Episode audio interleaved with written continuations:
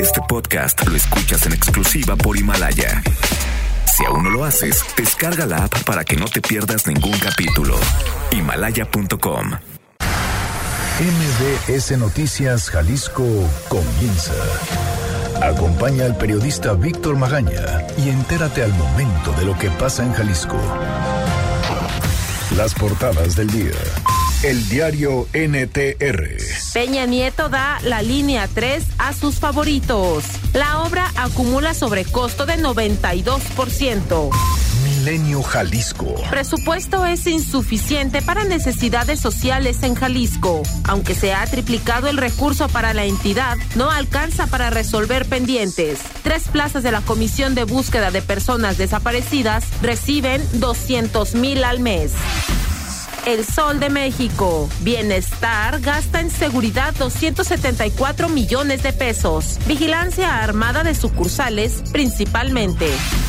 Excelsior. México rechaza supervisión laboral de Estados Unidos. No aceptará cambios al TMEC. Este es un avance informativo MBS Noticias Jalisco. Buenos días. Hoy en MBS Noticias Jalisco. Jalisco, sitio 13 en el violentómetro internacional. Insta ONU Derechos Humanos a aprobar una ley de desaparecidos en Jalisco que sea referente a nivel nacional. Terapias de conversión dañan psicológicamente a las personas que las toman, afirma sobreviviente de ellas. Pide a diputados no negociar con los derechos de las personas. Lanzan el Internet de las personas para acortar el aislamiento generado por la tecnología. La Feria Internacional del Libro de Guadalajara 2019 cierra con saldo favorable pese a crisis económica. La Asociación Civil Transversal criticó la falta de discusión del presupuesto 2020. La editorial Exponencial lanza colección de textos para bachillerato. Y en Zapopan se inauguró en Arbólate el primer festival de árbol nativo. De esto y más en un momento.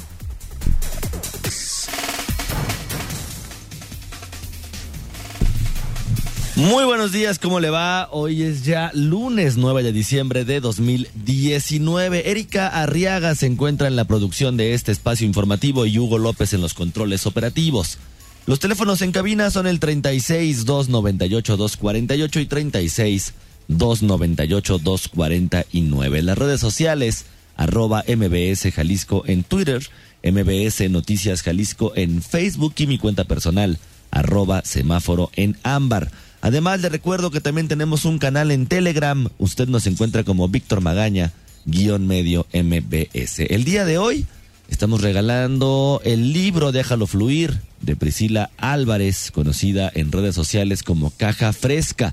Recordará usted que este viernes la tuvimos aquí en cabina y pudimos platicar un poco sobre este libro donde pues platica cómo todos nos encontramos en búsqueda de la felicidad, de la tranquilidad y sobre todo de nuestros sueños. Lo que tiene que hacer, ya sabes, muy sencillo, comunicarse con nosotros en cualquiera de nuestras formas de contacto, dejarnos, por supuesto, un nombre completo, su nombre completo y un correo electrónico y automáticamente estará participando para esta dinámica. Son nueve de la mañana en punto. Yo soy Víctor Magaña. ¿Qué le parece si comenzamos?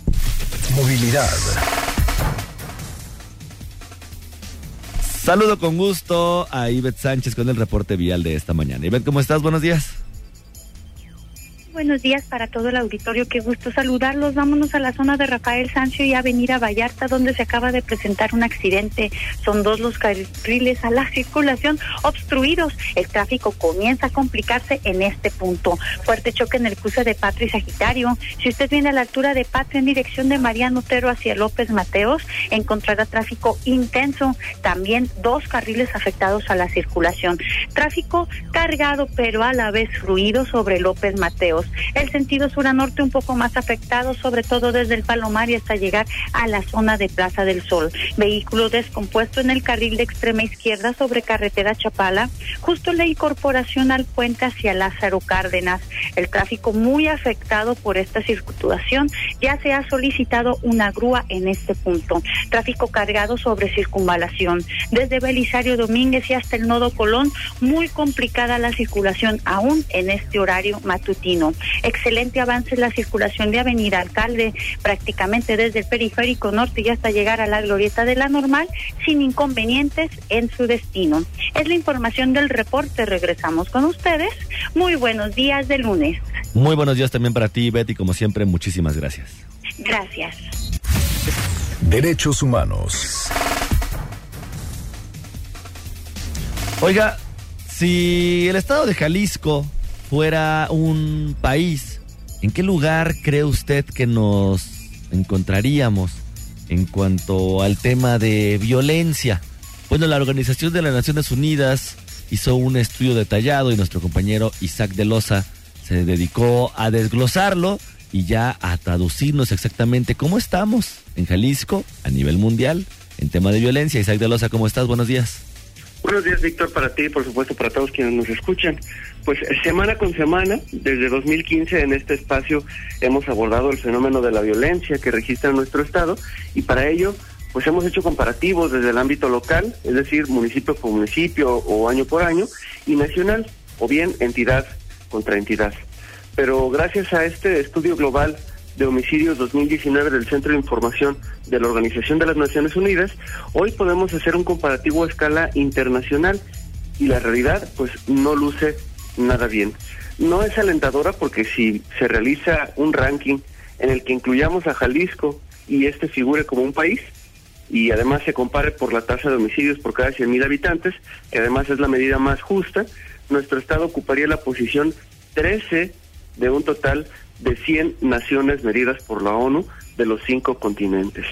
El estudio del fenómeno de homicidios dolosos 2019 de la ONU se publicó este mismo año y si bien ofrece información de 2017, pues nos reporta que Centro y Sudamérica son, y por mucho, las regiones más complicadas del mundo por las víctimas de homicidio contabilizadas por tasa. Con esta tasa de 20 homicidios por cada 100.000 habitantes, que este año es del 28.4 con corte octubre, pues nuestra entidad se ubica por encima de sitios como China, destaco a China porque es el país más poblado del mundo, a Japón, que también es una nación en la que opera una de las máquinas establecidas más longevas, es decir, la Yakuza, e incluso Afganistán, un país que ha lidiado con conflictos bélicos durante 13 años después de los atentados del 11 de septiembre de 2001 en el World Trade Center en Estados Unidos. La incidencia de asesinatos que se vive aquí es tan elevada que ningún país de Europa, ni de Asia, ni de Oceanía tiene indicadores más elevados que los 20 homicidios por cada 100.000 habitantes de Jalisco. Ninguno. De hecho, se precisa que los homicidios directos y no los que se atribuyen a un conflicto armado han provocado más decesos. Son cuatro de cada diez atribuidas a esta causa. El Salvador, un país en el que pues se originó la llamada Mar Salvatrucha, es, según su tasa de 61.8, el más violento del mundo. Sí es alto, sí, pero nuestro vecino estado de Colima registra una peor en la actualidad. Son 61.8 de El Salvador contra 85.6 homicidios por cada 100.000 habitantes en Colima. Hay, hay zonas en México que podrían considerarse todavía más violentas que en donde opera la pandilla salvadoreña. Sin embargo, la ONU precisa que la meta de su estudio pues no es designar capitales de asesinatos que infundan temor, sino que al, analizar el fenómeno a escala global, los gobiernos atiendan su realidad y establezcan estrategias efectivas para revertir la situación, pues aunque en el planeta hay zonas en las que los homicidios han reducido, como Europa y Asia principalmente, los asesinatos sí han incrementado en la tabla general. Para que entendamos, en 2017 se reportaron al menos y ese al menos es porque pues hay sitios de África y Medio Oriente e islas del Pacífico que simplemente no le concedieron información a la ONU, pero al menos 463.821 asesinatos en el mundo. 463.000 que son 58 por hora o prácticamente uno por minuto, de los que se pueden medir, ¿eh?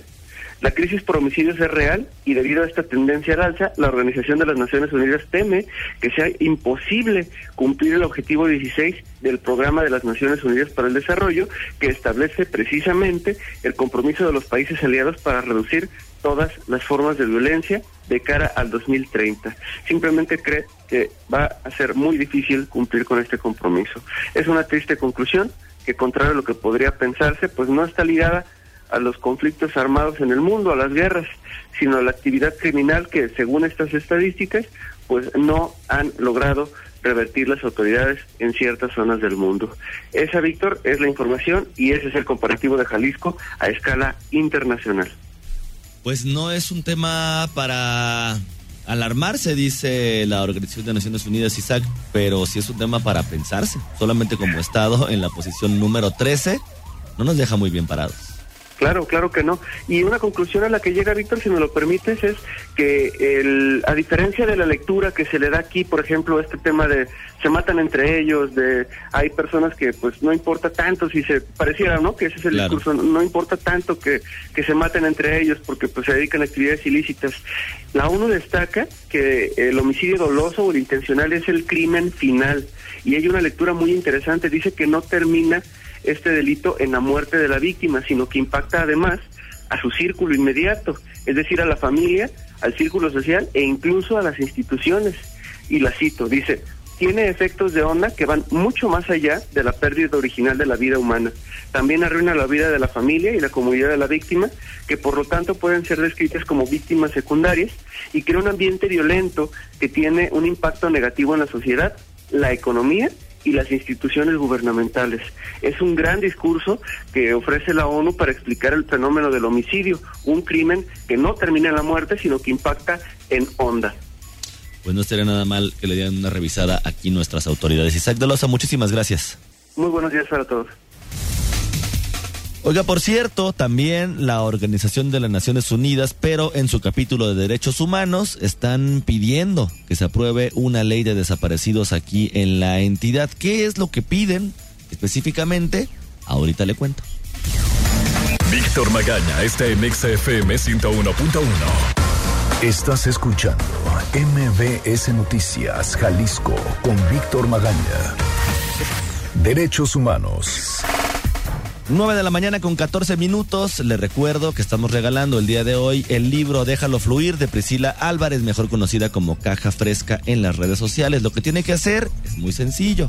Llamarnos al 36 298 248 o al 36 298 249 o bien escribirnos en las redes sociales arroba mbs Jalisco en Twitter, mbs Noticias Jalisco en Facebook o en mi cuenta personal arroba semáforo en ámbar o mandarnos un mensaje a nuestro canal en Telegram, Víctor Magaña, guion medio MBS. Automáticamente dejarnos, por supuesto, su nombre completo, un correo electrónico y automáticamente estará participando en esta dinámica. Al final del programa diremos quién fue él o la ganadora de este libro. En tema de derechos humanos, la Organización de Naciones Unidas está pidiendo que ya se apruebe una ley de desaparecidos en Jalisco y que sea un referente a nivel nacional. Fátima Aguilar, ¿cómo estás? Buenos días. Buenos días, Víctor. Saludos para ti, para el auditorio. Pues sí, después de casi dos años de retraso en su armonización, eh, Jalisco no debe crear una ley de desaparecidos mal, ni dejar fuera de su discusión a familiares y organizaciones, o solamente trasladar el contenido de la ley general en la materia al contexto local, es lo que advertía la Oficina del Alto Comisionado de las Naciones Unidas para los Derechos Humanos en México. El coordinador de graves violaciones a derechos humanos en esta institución, Alan García Campos, instó a los diputados locales a que si ya tuvieron un evidente retraso en esta materia, aprueben una ley que sea referente a nivel nacional y supere las limitaciones que quedaron en la legislación federal. Eh, de acuerdo con García Campos, aunque la aprobación de esta ley general fue un proceso participativo, incluyente y consultivo, quedaron fuera muchas peticiones de las familias que en su momento se dijeron públicamente y pues bueno, serán esas las que diputados de Jalisco tendrán el reto de superar. Esto es lo que mencionaba. Esas limitaciones que tiene la ley general, una ley general que tiene que ser entendida como un piso, como un mínimo, tienen que ser remontadas aquí a nivel local. Ya algunos congresos de otras entidades federativas lo están haciendo. Y en este sentido creo que Jalisco tiene la oportunidad de convertirse en el referente nacional como hoy, en este momento, hasta quizás hace, hace un día, con la adopción de la ley en la Ciudad de México, el gran referente es el de Veracruz. También el oficial de Derechos Humanos recordaba a los diputados que cada legislación es propia de su tiempo, de su contexto, de contexto y de los márgenes políticos en ese momento, es decir, hace dos años, eh, por lo que solo quedarse en esta ley general que ya ha mostrado deficiencias por la falta de cumplimiento de las instituciones encargadas, sería muy deficiente. A dos años de su aprobación, la Oficina del Alto Comisionado esfuerzos aislados para materializarla y la mayoría de estos instrumentos previstos en la ley, como son eh, protocolos, programas, registros, y bases de datos eh, ni siquiera se han concretado. Alan García advierte que solo trasladar este contenido de la ley general pues sería un grave error para, para Jalisco. Escuchamos. O sea, el peor error que se podría cometer es simplemente traspolar los contenidos de la ley general a la ley local. Se tiene que hacer una adecuación a las condiciones, a las necesidades de las víctimas, se tiene que hacer un proceso de tropa, tropicalización y eso solamente será posible escuchándoles a las víctimas, escuchando a las organizaciones que las acompañan, escuchando los informes que se están elaborando aquí a nivel local.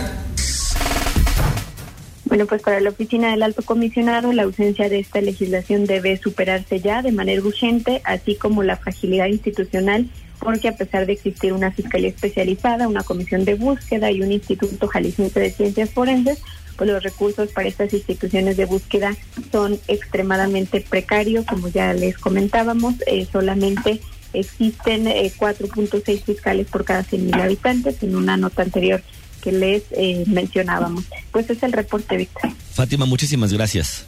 Un buen día. Muy buenos días también para ti.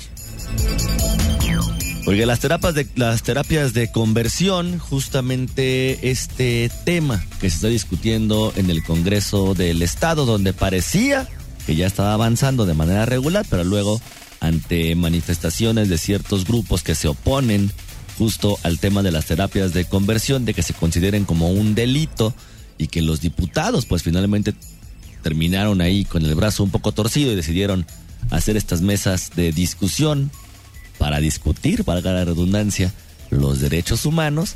Bueno, pues estas terapias de conversión dañan psicológicamente a las personas que las toman, afirma un sobreviviente de ellas y pide a los diputados no negociar con los derechos de las personas. Erika Arriaga, ¿cómo estás? Buenos días. Buen día, Víctor. Buen día, la auditorio. Así es, las terapias de conversión que buscan corregir la orientación o la identidad sexual de las personas pueden provocar suicidios y depresión pues quienes se dedican a estas prácticas relacionan la homosexualidad como un vicio, como una adicción y apoyados de un grupo de psicólogos cristianos se aprovechan y lucran con el sufrimiento y la desinformación de los familiares de quienes asisten. Así lo explicó Juan Francisco Padilla, integrante de las organizaciones Voto Incluyente, Sembrando Unidad en la Diversidad y Red Global, Católica de Arcoíris, además sobreviviente de estas, de estas terapias explicó que él comenzó a asistir a estas terapias de conversión bajo la premisa de que la homosexualidad es una enfermedad, en donde por medio de dos a tres sesiones por semana se trabajaba por medio del chantaje emocional, donde hacen sentir a las personas culpables.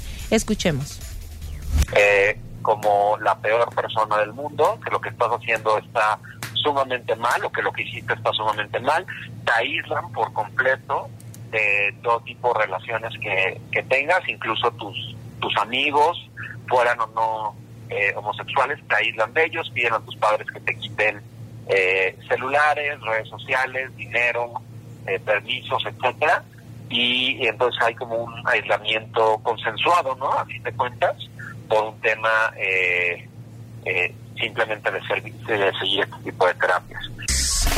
Francisco Padilla explicó que a raíz de estas terapias ha tenido secuelas que ha tratado con psicólogos formales, pues la Asociación Americana de Psicología las tiene contraindicadas porque provocan suicidios, depresión y adicciones. Agregó también que quienes practican o favorecen estas terapias las realizan mediante la clandestinidad.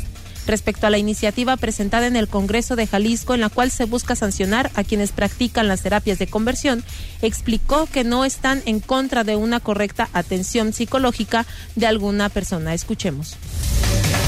Tampoco es que se le vaya a obligar con este tipo de iniciativa a que sea homosexual y practique su homosexualidad. No, hay terapias psicológicas adecuadas para cada persona y sus eh, situaciones de vida.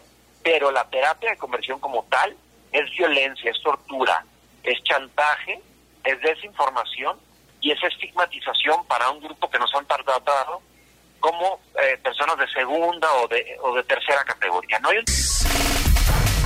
que ha habido mucha desinformación, pues con la iniciativa no se prohibirá leer la Biblia ni se va contra la orientación psicológica profesional para las personas, además de que no se buscará la cárcel a padres de familia que dan apoyo a sus hijos ni a sacerdotes ni maestros, sino que a quien imparta este tipo de terapias a personas que no van por voluntad propia o que sean dañadas con algún tipo de violencia. Escuchemos nuevamente para que realmente puedan apoyar a sus hijos, ¿no? No es una ley en contra de los padres como lo han querido manejar, no es una ley que viola eh, eh, la libertad de, culto, no es una ley que viola eh, la libertad de orientar o de educar a tus hijos. Por supuesto que no, al contrario, es una herramienta para que puedas educar a tus hijos de la mejor manera y para que no mueran a causa de esto. Finalmente, y luego de que representantes del Frente por la Familia Capítulo Jalisco, entre otros grupos conservadores, se manifestaron la semana pasada para poner un freno a esta iniciativa, Francisco Padilla hizo un llamado a las fuerzas políticas del Estado, esto con el fin de que se garanticen y respeten los derechos de la comunidad, y aseveró que debido a que los derechos no están a consulta, no se negociarán ni cederán. Esta es la información, Víctor. Erika, muchísimas gracias. Gracias, buen día. Pues ahí está, los derechos no se deben de consultar. Hay que ver también qué dicen los diputados luego de estas mesas y finalmente cómo se aprueban. Ya lo había escuchado usted en voz de Enrique Velázquez, diputado del PR de la semana pasada, donde él está haciendo la propuesta de identidad de género, pero que también viene ahí apoyando un poco la propuesta de terapias de conversión hecha, por supuesto, por Salvador Caro Cabrera pues hay que ver qué es lo que pasa. Este año, por lo pronto, ya dijeron, no se va a aprobar. Hay que ver el próximo, donde está pues esperanzado el diputado Enrique Velázquez, pero hay que ver, hay que ver qué pasa. Si prefieren los votos o los derechos humanos, hay que estar muy atentos a esa votación. Cultura.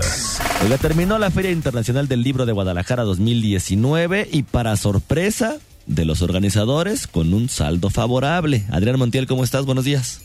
Muy bien, Víctor. Muy buenos días para ti, también para el auditorio. Como comentas, mira, la edición 33 de la Feria Internacional del Libro de Guadalajara 2019 cerró con más de 842 mil asistentes, 24 mil más que el año anterior. Para la organización, el balance final resultó sorpresivo ante el escenario económico que se vive en el país. El presidente del patronato de la feria, Raúl Padilla López, así se expresó de lo que podría parecer un incremento marginal. Escuchemos. De hecho, déjenme decirle, para nosotros es incluso un tanto cuanto sorpresivo porque por la situación de la economía nosotros hubiéramos esperado que este año hubiera eh, o el mismo o menor flujo, y no fue así. Este, y nos da mucho gusto. Aunque aceptó que en esta edición 33 de la FIL hubo menos presentaciones de profesionales que el año pasado, sobre todo de Argentina, porque enfrenta una crisis económica. Bolivia con una crisis política y que canceló su presencia en la feria y además de protestas sociales en Chile y Colombia que impidieron la llegada de estos profesionales a la FIL. El ex rector eh, no negó que llegará el momento en que la FIL llegue a su límite de asistencia, pero por el momento sostiene asistencia de visitantes, editores, presentaciones de libros, además de que en la FIL todavía hay cabida para más representantes del mundo editorial sobre las protestas de mujeres en el área internacional de FIL, como en la explanada de la Expo, de mujeres quienes exigen el alto a la violencia contra ellas y, que se refleja sobre todo en violaciones y feminicidios, el rector general Ricardo Villanueva acotó lo siguiente. Escuchemos.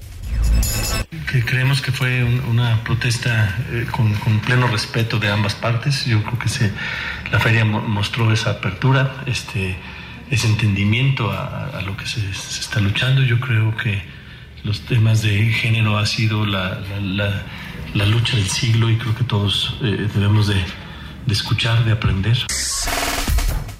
Finalmente, sobre este tema, también la directora general de la FIL, Marisol Schulz, destacó que se instruyó al personal de seguridad a acompañar a las manifestantes y evitar violencia física y verbal dentro de las instalaciones. Pues hasta aquí el reporte, Víctor. Adrián, muchísimas gracias. Muy buen día, muchas Muy gracias. buenos días también para ti. Por cierto, vaya, vaya demostración de fuerza, vaya demostración de unidad. Se dio también este fin de semana ahí en la Feria Internacional del Libro de Guadalajara con esta ola verde, como se le llama a las mujeres feministas.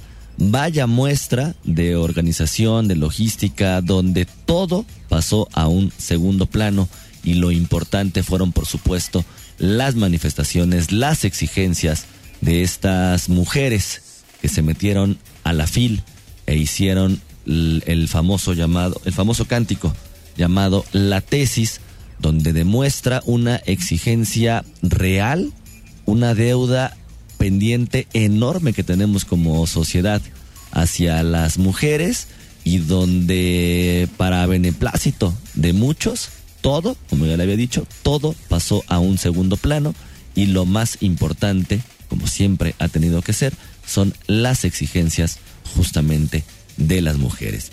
Un muy buen ejercicio que se llevó este fin de semana ahí gracias a las activistas tapatías. Son 9 de la mañana con 28 minutos. Vamos a ir a una pausa. Oiga, se creó una aplicación en nuestro país que ayuda a prevenir el ciberbullying, el grooming y el sexting. ¿De qué se trata? Ahorita le cuento. Noticias MBS Jalisco por XFM 101.1. Regresamos. Síguenos en nuestras redes sociales. MBS Jalisco en Twitter. MBS Noticias en Facebook. La entrevista.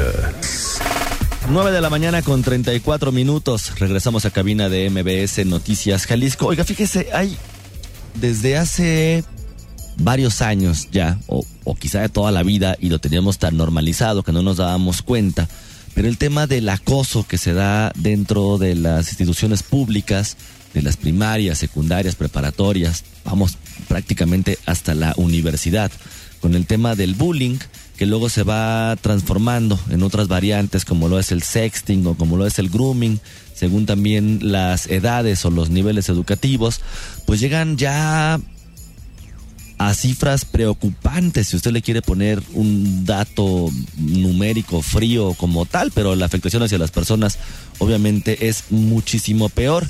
Simplemente la Organización para la Cooperación y el Desarrollo Económicos, la OCDE, califica a México como el primer lugar a nivel internacional en casos de bullying escolar en educación básica. Más de 18 millones de alumnos de primaria y secundaria. Casi un 70% de la población estudiantil eh, a esos niveles ha sido víctima de bullying. Tengo el gusto de saludar el día de hoy a Manuel Paredes. Él es el CEO de Strat Plus, una empresa que trae a México una aplicación llamada Bosco. Bueno, ¿por qué le cuento todo este tema de bullying?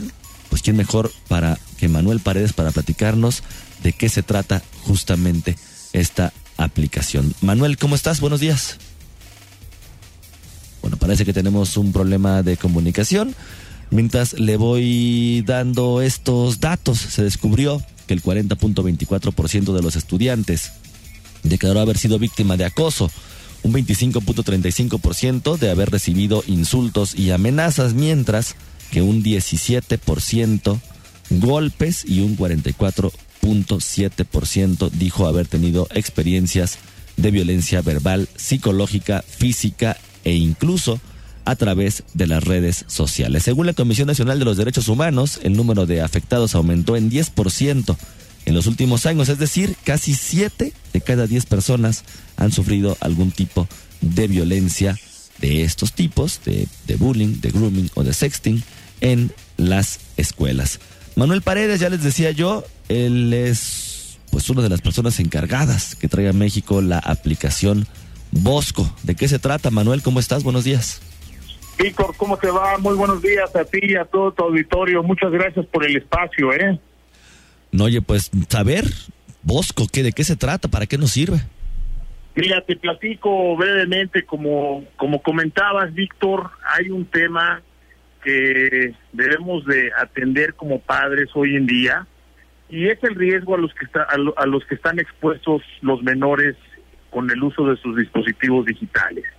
Eh, estos riesgos de verdad pueden ser fatales si no se atienden y hemos encontrado que como padres pues no sabemos cuál es la mejor manera para poder atender estos riesgos, ¿no? ¿Qué es lo que hacemos hoy en día? Como padres pedimos que nos den sus teléfonos cuando tenemos alguna duda o cuando queremos revisar y podemos pasar horas y horas revisando el teléfono y la verdad nunca vamos a encontrar nada. Entonces, un grupo de padres preocupados por este tema, nos juntamos y decidimos hacer algo que realmente pueda ayudar, que pueda ser asertivo, que no sea intrusivo, que no genere desconfianza con nuestros hijos, porque si pierden la confianza también eso es un riesgo. Y te platico de qué se trata a ti y a tu auditorio, Víctor. Mira, antes cuando teníamos alguna preocupación y nuestros hijos hablaban por teléfono, ¿no? O los niños hablaban por teléfono hace unos 20 años, agarrabas el teléfono del otro cuarto y escuchabas que estaba hablando con una persona. Hoy lo tienes al lado y no sabes si hay una red de trata con la cual está interactuando y él no lo sabe. Entonces, ¿qué hicimos? Mira, a través de inteligencia artificial, cuando hay un comportamiento inusual del niño, la aplicación, la plataforma va a alertar al papá en el momento que deba de interactuar, ya sea por texto ofensivo, tú mencionabas bien el tema de acoso, el tema de bullying, imágenes inapropiadas, desnudos, violencia, cualquier imagen inapropiada también nos va a alertar, nos va a decir su estado de ánimo a través de su voz, a través de, la entonación de su voz vamos a poder detectar si está nervioso, estresado, asustado o si está normal. Entonces cada llamada vamos a poder saber, vamos a poder saber dónde está, damos de alta ubicaciones seguras, el fútbol, la escuela, la casa de la abuela. Entonces cuando entre y salga de esas ubicaciones, también lo vamos a poder detectar, ¿no? Asimismo, el tiempo que está en la pantalla, si bajó una aplicación que no es apropiada para su edad, también lo vamos a poder detectar, ¿no? Entre otras funciones, estas son las más importantes, pero fíjate, lo interesante de esto es que ya no vas a tener que estar revisando el teléfono. Tú bajas la aplicación, se le, le mandas un link al niño, la baja, en este momento están conectados y cuando se suscite un evento inapropiado o inusual del niño, te va a alertar nuestra plataforma, Víctor. Oye, eh, esto no significa, Manuel, o solamente para que nos quede claro, porque luego también ahí intervienen como algunos otros factores, no significa que tú vas a poder estar revisando el contenido de tu hijo todo el tiempo, vamos, un asunto de invasión a la privacidad. Fíjate que acabas de comentar algo clave y muy importante para poder aclarar a ti y al auditorio, Víctor. Mira, yo comentaba que esto no es invasivo, ¿no? Sea, no vamos a invadir su privacidad. Y primero te digo rápido que existen aplicaciones de tipo espía, que tú instalas al niño y el niño no sabe, pero está emulando todo lo que tú ves. Nosotros no somos eso. Hay otras aplicaciones que son de control parental que te inhiben entrar a ciertos sitios o bajar ciertas aplicaciones. Nosotros no somos eso. Nosotros somos una plataforma de acompañamiento familiar en donde se, cuando se envíe, por ejemplo, un desnudo, te va a alertar, pero tú no vas a ver el desnudo, se va a ver borroso, lo que se dice en inglés blurred. Entonces tú al verlo borroso sabes que hay una imagen inapropiada y que tienes que estar hablando y en comunicación con tu hijo. Tienes que estrechar la comunicación. En el caso de los textos ofensivos, tú vas a ver el texto ofensivo que mandó y en función del texto ofensivo ya no vas a ver más conversación Solo vas a ver la frase en donde estuvo incluido el texto para que tengas el contexto y vas a hablar con él y vas a decir, a ver hijo, está pasando esto. Y por eso le llamamos de acompañamiento familiar, porque el chiste es promover la comunicación entre padre e hijo sin prohibirle que navegue, pero sí que lo acompañes. Es como cuando tienen una bici los niños les pones un casco. Si quieres un casco y quieres navegar, si quieres navegar en la red, este es el casco para cuando naveguen en la red los niños. Esta aplicación, Manuel, no, no la están probando en México, vamos, ya se ha hecho en otros países. Ah, por supuesto, mira, eh, esta aplicación nace en Israel, la llevamos ya a Singapur, la tenemos en Turquía, la tenemos en Brasil y desde hace tres meses y medio la tenemos ya en México, Víctor. ¿Cómo lo ha recibido la población? ¿Cómo lo han recibido los papás? Mira, muy bien, eh, lanzar una plataforma también requiere pues de un trabajo arduo de comunicación, de sensibilización, ¿no? Eh, ante los padres, pero nos ha ido muy bien, la han recibido muy bien, estamos en una labor ahorita de, de comunicación para poder llegar a los 9, 10 millones de familias que tienen hijos entre 6 y 17 años, que ese es nuestro mercado objetivo, ¿no? Nosotros encantados de poder servir al mercado mexicano. La aplicación está totalmente aterrizada para México en cuanto a palabras, expresiones idiomáticas, lenguaje ofensivo, ya está customizado al 100% para nuestro país. Pues ahí está Manuel Paredes, eh, representante de Bosco App y CEO de Star Plus. Te agradezco muchísimo haberme tomado la llamada y hay que ver de qué manera podemos, como siempre, buscar el, el tratar de orientar, el tratar de apoyar y el tratar de proteger, pues sobre todo a la población infantil. Así es, Víctor, y una invitación a todos los padres para que descarguen nuestra plataforma. De verdad es una manera adecuada de poder llevar este acompañamiento familiar y eh, tener seguridad en cuanto a la interacción en las redes de nuestros hijos. Muchas gracias, bonita semana a ti y a todo tu auditorio, Víctor. Igualmente para ti que estés muy bien. Un abrazo fuerte, hasta luego. Oiga, pues ya lo escuchó usted, esta se llama Bosco App y la puede descargar ya en Android o incluso ya en EO en el sistema operativo de iPhone, el, el, famoso iOS. Graciela Medrano, la ganadora para el libro Déjalo Fluir de Priscila Álvarez de Caja Fresca, lo que tiene que hacer es venir aquí a las instalaciones de MBS Jalisco, ExaFM, en Avenida Novelistas número 5199 con una copia de una identificación oficial y automáticamente le estarán entregando el libro. Tiene de aquí, del día de hoy, al miércoles, pero el miércoles al, hasta la una de la tarde, perdón, el, viernes pasado le dije que hasta las cuatro, no, el viernes a la una. Ana ahorita tiene que ir a preparar una posada. Entonces a la una de la tarde usted puede venir a recoger sus libros. Si el miércoles no han venido por ellos, el jueves los volveremos a sortear. Yo soy Víctor Magaña. Pase usted un muy bonito día. Aquí concluye MBS Noticias Jalisco. Acompaña a Víctor Magaña y su equipo de profesionales de lunes a viernes a partir de las 9 de la mañana por Exa FM Guadalajara.